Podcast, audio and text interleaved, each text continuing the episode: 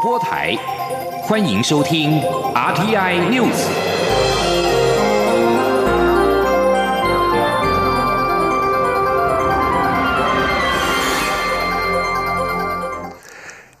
各位好，欢迎收听这节央广主播台提供给您的 RTI News，我是陈子华。中央流行疫情指挥中心在今天宣布，国内新增两例感染 COVID-19 武汉肺炎的境外移入个案，以及新增一例死亡个案。台湾目前共有三百八十二例的确诊案例，以及累积六名的死亡个案。而在今天新增案例当中，有一位是从纽约搭机返台的个案。由于该班机目前有十一人确诊，也因此指挥中心在近期会针对全机人员进行裁剪。同时，中央流行疫情指挥中心也在今天宣布，即日起民众到夜市。商圈以及传统市场必须要全程戴口罩，而且取消试吃。热门的摊位还应画设地面标示，以利排队的民众保持距离。民众逛夜市的时候，也应避免边走边吃，降低感染的风险。记者郑祥云、江昭伦的报道。为确保民众保持社交距离，以利防疫，指挥中心日前针对热门景点、风景游乐区、夜市、商圈、寺庙等人潮容易密集的公共场域，提出人流管制指引原则。十号进一步公布相关规范细节。指挥中心副指挥官陈宗彦表示，即日起，民众前往夜市、商圈或传统市场都需要佩戴口罩，并应避免边走边吃。陈宗彦说：“夜市、传统市场还有商圈的管制的部分，那我们会采取摊商跟消费者啊，要全程佩戴口罩。”那夜市的部分，当然我们不希望大家是边走边吃，因为这个就是一个风险嘛，高度的风险，所以我们还是请大家一定要做好。指挥中心也要求各夜市或市场自治会及商圈组织，应该提出人流总量管控计划，规划单一出入口，取消店家试吃活动，保持摊位间的距离等。摊位用餐座位如无法拉开，就必须设置隔离板。热门摊位应画设店面标示，以利排队民众能保持安全距离。指挥中心表示，经济部近日将选定示范点，拍摄影片提供商家参考。观光旅宿业部分，陈松燕表示，未来连续假期前会进行饭店、旅宿业者住房率调查。交通部初步规划，当入住率达到六成时，业者就必须落实出入动线及用餐分流等措施。指挥中心则希望入住率不要达到百分之百。陈宗彦说：“指挥中心的立场那天在讨论的时候是建议交通部还是要往这个订房率去做一些啊控管啊，不希望它是订到百分之百满这样的一个方向。”其他包括著名观光景点、国家公园、游乐场部分，仍是依照原本规划。一旦停车场停车数量达到百分之五十，就会发布在地简讯，提醒民众考虑先行改变行程，也会透过周边道路系统导引人流到其他地方。有关热门寺庙的参拜人流，内政部也已经请地方政府协助辅导管控人数，并要求在疫情期间避免提供信众饮食。中国电台记者郑祥云、江昭伦台北采访报道。而武汉解封，外界关注第四梯次的包机何时会再启动？对此，行政长苏贞昌在今天表示，台湾基于保护全国两千三百万同胞的安全，希望武汉要归国的同胞能够依照先前宣布的类包机相关的罪来返台。但是苏贞昌也表示，我方已经对向对岸提出，希望派出华航班机接回国人，但是还没有得到对方肯定的答复。另外，针对民众党立委高鸿安盘点口罩征用以及分配数量之后，发现。高达有七千六百万片的口罩去向无从掌握，要求政府公开透明口罩的流向。对此，苏贞昌表示，政府不可能暗杠口罩，将在主持口罩会议的时候了解全盘的状况。记者刘玉秋的报道。武汉肺炎疫情全球蔓延，口罩成了重要民生物资。而台湾的口罩产能增加后，已从成人七天购买两片到十四天购买九片。不过，民众党立委高鸿安十号在立法院会总执行时，向行政院长苏贞昌表达对口罩数据量的盘点疑虑。高鸿安说，他从一月二十八号到三月十六号的口罩征用量与分配库存量数据上对比来看，其中差距竟高达七千六。百万多片，恐怕不是单纯误差的问题。而对这七千六百万片的口罩去向，他曾要求经济部提出资料，但经济部却称无法提供。他质疑口罩数量难道是最高机密？对此，行政院长苏贞昌答询时表示，他过去主持过多次的口罩相关会议，但不记得口罩的详细数字，只决定大方向的分配。他强调，分配过程需要经过缜密的计算，但政府不可。可能暗杠口罩，市面上也不可能私囤口罩。不过，有关七千六百万片的口罩去向，他会再了解。我会在呃主持这个口罩会议的时候，下周一嘛，我我会让他们先让我了解这是怎么一回事，以及这个各界希望能够知道相关的这个呃情况。至于国民党立委李桂敏、林思明执行时也关切台湾口罩产能何时能达到每人一日一片，并认为疫情严峻当下，政府应以国人需求为优先，让国人一日一片口罩，行有余力后再做口罩外交。苏仁昌则说，有人认为一日一片是最好，但卫福部长陈时中也说一日两片更好，政府会尽量让口罩产能增加，照顾国人。但国外确实有些医疗人员没有。口罩，台湾援助国际得到相当大的赞赏。口罩是重要物资，会谨慎使用。而对于林思明提及民众排队买口罩，多少有些抱怨。苏仁昌则说，买口罩排队，买早餐也是要排队。中央广播电台记者刘秋采访报道。而另外，国民党立委陈玉珍今天在立法院会集询的时候，是再度因为台湾是不是一个国家，跟苏贞昌唇枪舌战。陈玉珍表示，他在日前声称中华民国是国家，但台湾不是，虽然受到了批评，但是他自认底气十足。不过，苏贞昌是再度的质疑陈玉珍身为台湾国会的议员，却说台湾不是国家，没资格当台湾国会议员，也不被主流民意所接受。另外，中国国台办在今天是再度发稿批评我政府编织谎言、制造矛盾等说法。陆委会在今天晚上回应表示，国台办一再借故防疫问题卸责谩骂，只会让两岸关系是渐行渐远。陆委会要奉劝陆方，疫情位置，应以苍生为念，为两岸关系长远发展应三思而行。记者王兆坤的报道。陆委会表示，国台办发言人污指我政府攻击抹黑陆方与在陆台气，编织谎言。恶言挑衅，制造矛盾对立。对于国台办屡次卸责谩骂、口不择言，陆委会予以严正驳斥，并表达高度遗憾。陆委会指出，值此全球受到中国大陆疫情扩散影响，各国政府全力防疫减灾之际，陆方不思反省且一昧卸责，在国际社会矮化打压我方。同时，国台办一面高喊“两岸一家亲”。命运共同体美丽口号，一面却不断口出恶言，扭曲分化，挑动争议，诋毁台湾。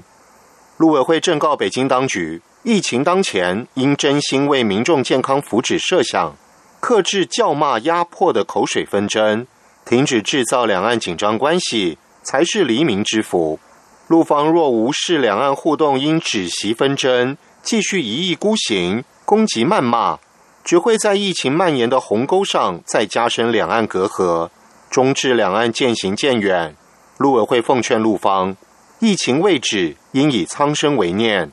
为两岸关系长远发展，应三思而行。陆委会副主委邱垂正说：“请以啊苍生为念，以两岸人民的健康安全为念，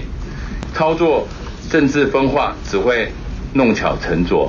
陆委会表示。对于因湖北武汉封城造成我方民众滞留，政府秉持防疫优先、弱势优先等原则与陆方协商，更为确保接返任务顺利执行，一再低调避免政治干扰。自二月三号至三月三十一号，陆续自湖北接返九百七十五人，但国台办昧于事实，错误引导我政府无法解决攸关民众利益福祉的问题。也一再利用我民众滞留受灾情势抹黑污蔑我方，这种操弄负面宣传的做法，无法真正解决问题。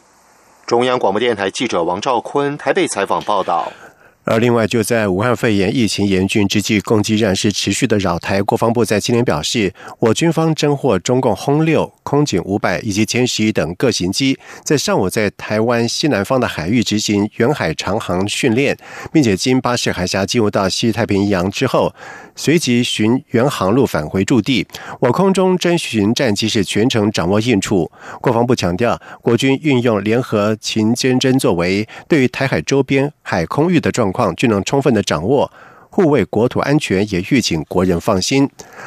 而武汉肺炎疫情是席卷全球，市场原本担忧疫情恐怕会冲击到全球的经济。不过，台湾上市贵公司在三月的营收陆续公布，都缴出了不错的成绩单。台北股市这个礼拜上半周也在外资买超之下，指数重回万点大关。这个礼拜指数是大涨了将近五百点。至于在汇市方面，新台币兑换美元汇价在今天是收在三十点一零三元，这个礼拜是大幅升值了二点零五角。记点陈林信宏的报道。武汉肺炎疫情全球大流行，全球至少有一百九十二个国家及地区出现病例，累计超过一百五十九万例确诊，超过九万五千人死亡。尽管目前疫情仍未见到高峰，且累计过去三周以来，美国处理失业救济金人数已经达到一千六百七十八万人，相当于美国三月总就业人口的百分之十一。美国联准会再次下猛药。周四寄出二点三兆美元的企业纾困计划，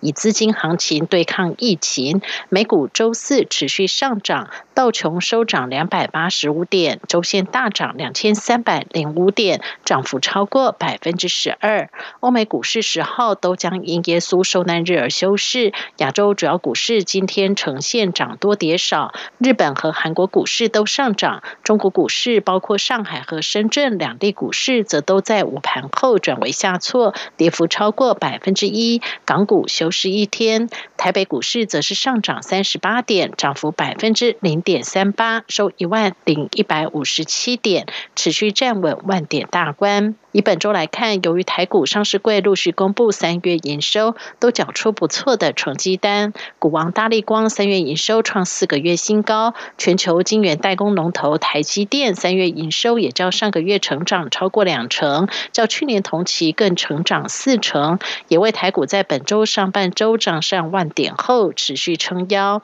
台股十号收周线上涨四百九十三点，涨幅超过百分之五，周线呈现连三红。国泰政企顾问处协理简博仪说：“本周来看，指数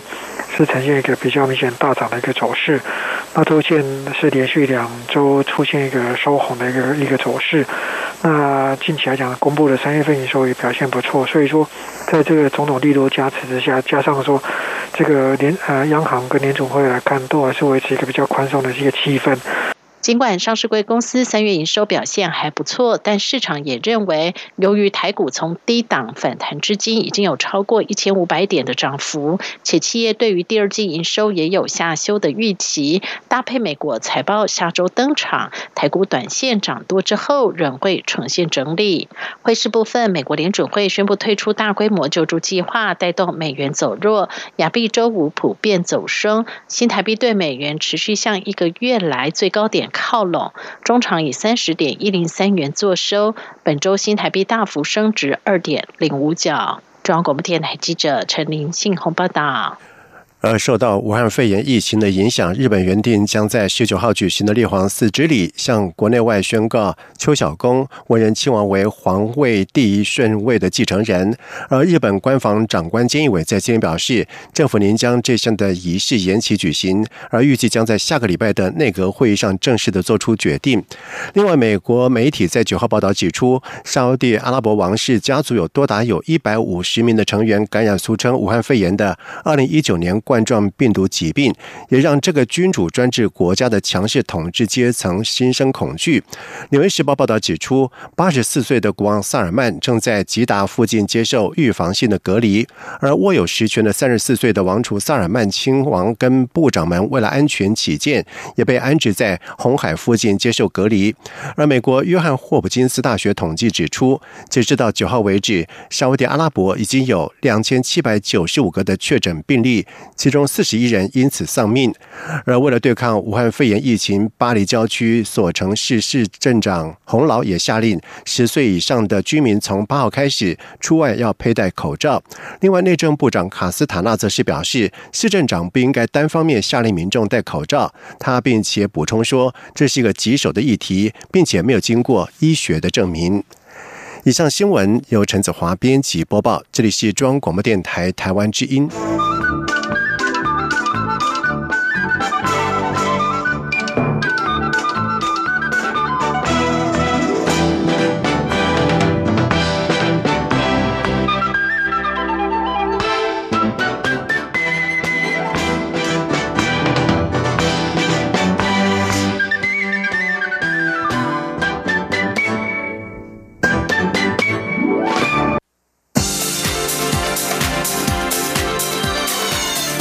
是中央广播电台台湾之音，欢迎继续收听新闻。现在时间是晚上的七点十五分，欢迎继续收听新闻。华东居民期待已久的苏花改以及南回改公路在年前先后通车，虽然风景是相当的优美，路况佳，但是由于最高速限是每小时只有六十公里，也因此被当地的居民记为是容易打瞌睡的杜姑路。而为此，交通部公路总局在清明廉价在部分的路段试办了提速到七十公里，结果成效还算不错，因此将努力在六月二十五号端午节廉价的时候正。式的实施。记者吴丽君的报道。为了给花灯居民一条安全回家的路，公路总局历时多年，终于在去年十二月二十二号率先完成南回改，紧接着今年一月六号又举行苏花改通车典礼。不过，由于两条道路都有许多长隧道设计，为了风险管控，除了限制时速不得超过六十公里外，还有科技执法，让驾驶人不敢掉以轻心，以免稍一不慎就会。接到罚单，不过当地居民也因此满腹苦水，抱怨按时速开车会开到杜姑睡着，稍微开快点又会接到红灯，要求公路总局提高限速。为此，公路总局利用四月初清明节四天连假，于苏花改南澳和平段以及南回改安硕草埔段试办将时速提高至七十公里，同时限制最低时。速不得低于五十公里，结果成效还不错，因此将努力在今年六月二十五号端午节连假时正式实施。公路总局副局长许征章说：“那从这一次的示范来看，我们觉得在目前我们可以掌控安全的状况下，提升这样的速度应该是可行的啦。那后续我们当然会做更仔细的研究，是不是有机会啊？”把整个苏花改或是南回改做一个提速，我们也努力啦，努力看看能不能在下一个端午节的连续假期，看能不能来推出了。许征章指出，清明假期试办时，若遇到每小时车流量小于七百辆的雷锋时段，成效还不错；但尖峰堵车时，效果就比较有限。以苏花改长十二点六公里的观音古风隧道为例，连假第一天南下，车速在六十公里以上的车辆占了百分之二十八以上，较为试办前的百分之十六略为提升。但第三天北上，车速六十公里以上的车辆则可达百分之六十，较之前的百分之二十六大幅成长。至于南回改安硕草埔段，往返车速则多在六十八、六十九公里左右。不过由于全线提速。涉及隧道及道路限行、标志调整、改善等，因此还需要一段时间才能上路。中央广播电台记者吴丽君在台北采访报道。而受到武汉肺炎疫情的影响，不少的产业都受到了冲击。政府推出融资方案纾困，不过外界质疑政府纾困核贷的速度还不积极。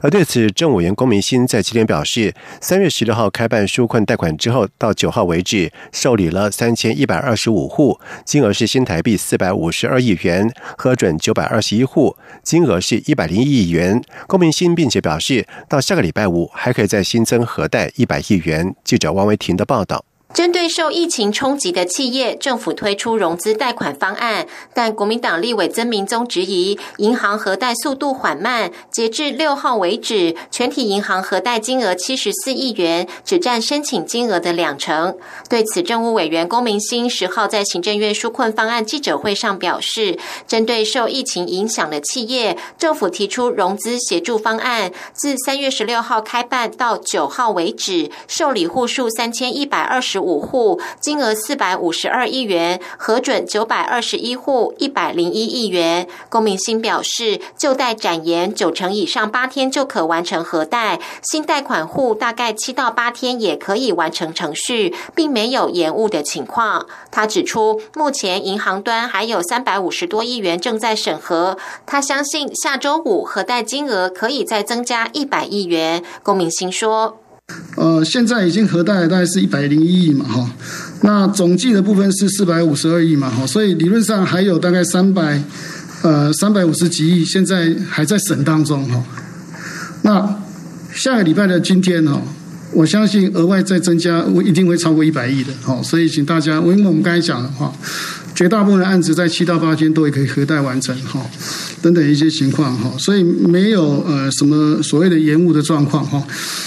龚明鑫解释，因为千亿保有业绩衰退百分之十五的申请条件，且贷款金额两千万内才有利息补贴，因此除了千亿保的融资协助方案，各公股行库也有自办纾困贷款。若企业贷款超过额度，可与千亿保融资方案搭配使用。他表示，公股银行自办方案已经核准一千三百八十户，金额两百五十二点九亿元；个人户已经核准九百零三户，金额八十。点九亿元，龚明鑫也说，如果申请者不符合业绩衰退百分之十五的资格，政府一定会想办法帮忙协调，介绍至自办贷款受理。他强调，希望尽快能够将千亿保的融资额度贷款出去，帮助企业。之后还有央行提供的两千亿资金，若还是不够，政府可以再加码。中央广播电台记者王威婷采访报道。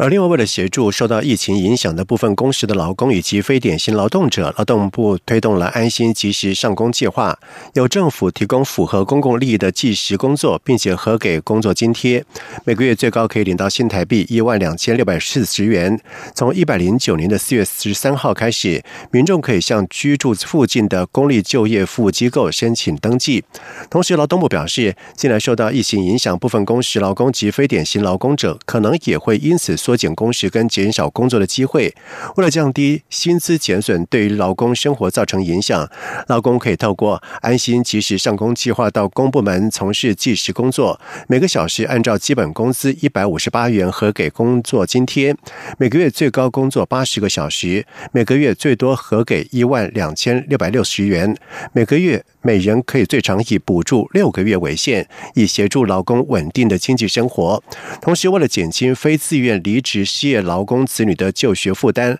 劳动部也在今天公告了增办一百零八学年度第二学期失业劳工子女就学补助，申请资格也追溯从一月十八号从。四月十五号开始受理，而预估社会人数是两千五百人左右。劳动部也表示，申请资格追溯从一百零九年的一月十八号到一百零九年的五月三十号期间，非自愿离职的劳工。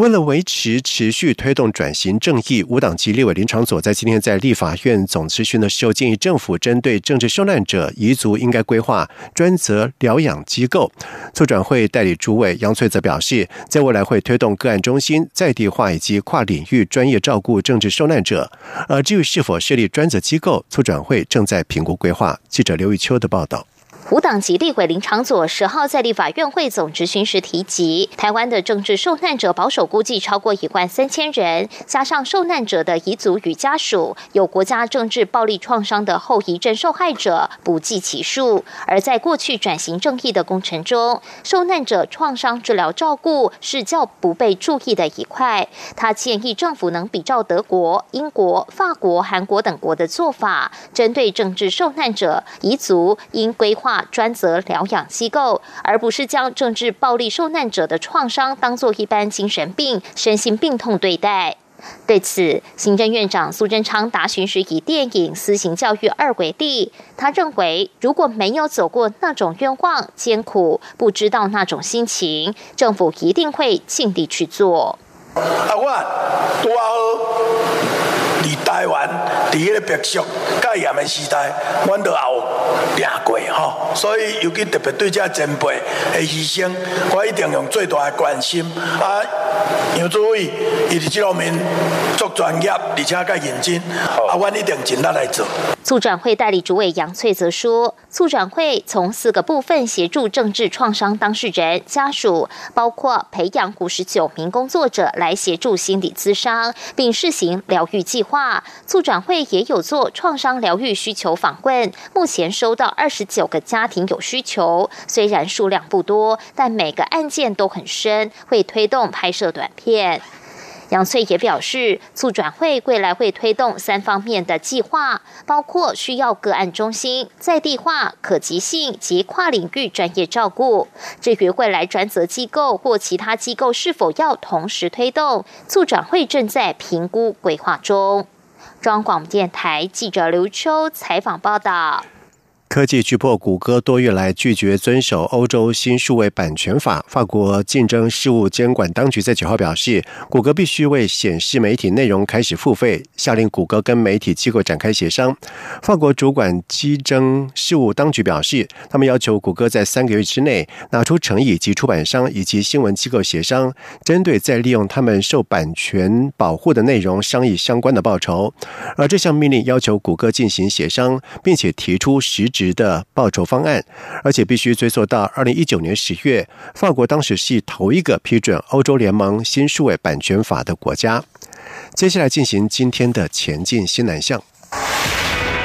前进新南向。